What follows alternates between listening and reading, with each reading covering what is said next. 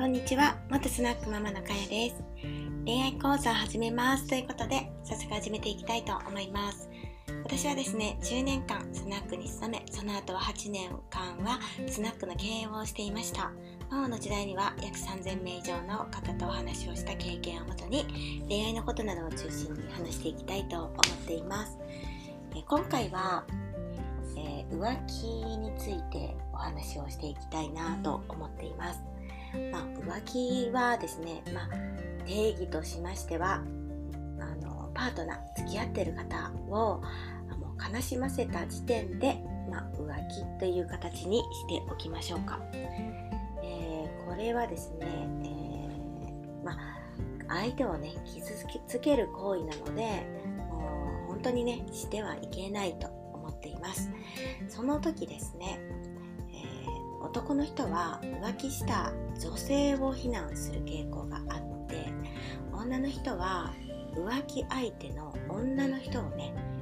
なんか攻撃するパターンがね多いような気がします。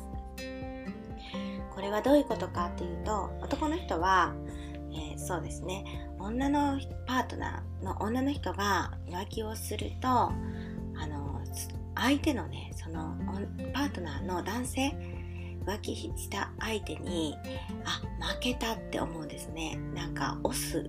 の何て言うんですかね、えー、思考がああいつに負けたんだと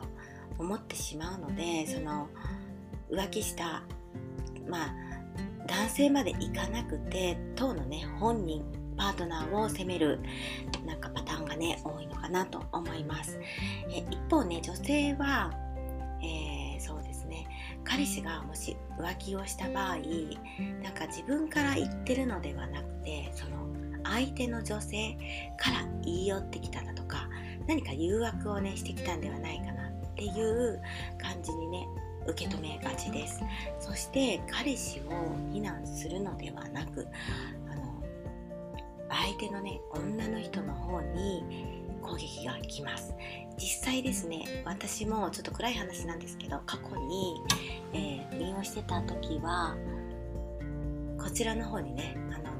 あの不倫相手ではなくて私の方にガンガンとね連絡が来たりとかしてたので怖いなと思っていました。もうね本当に包丁持ってね殴り込みに来るかなっていうぐらいなんかね、